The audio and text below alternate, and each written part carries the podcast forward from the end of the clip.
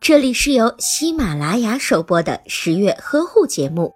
十月呵护帮助孕妈妈们摆脱孕期中的各种烦恼。假性宫缩是一种偶发性的子宫收缩。事实上，假性宫缩在孕妈妈怀孕六周左右就已经开始了，只是那时候准妈妈还感觉不到。大多数孕妈妈是在孕中期之后才感觉到宫缩的存在，这种宫缩有时候会变得比较强烈，所以很多人可能会误以为已经进入了临产期。但是真正的分娩宫缩发生的很规律，并且是逐渐的增强，也更加的频繁，所以孕妈妈应该能够加以辨别。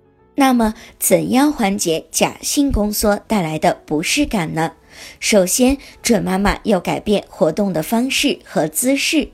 有的孕妈妈通过走路就能够缓解假性宫缩的不适感。也有的准妈妈需要通过休息之后，疼痛感才会得到缓解。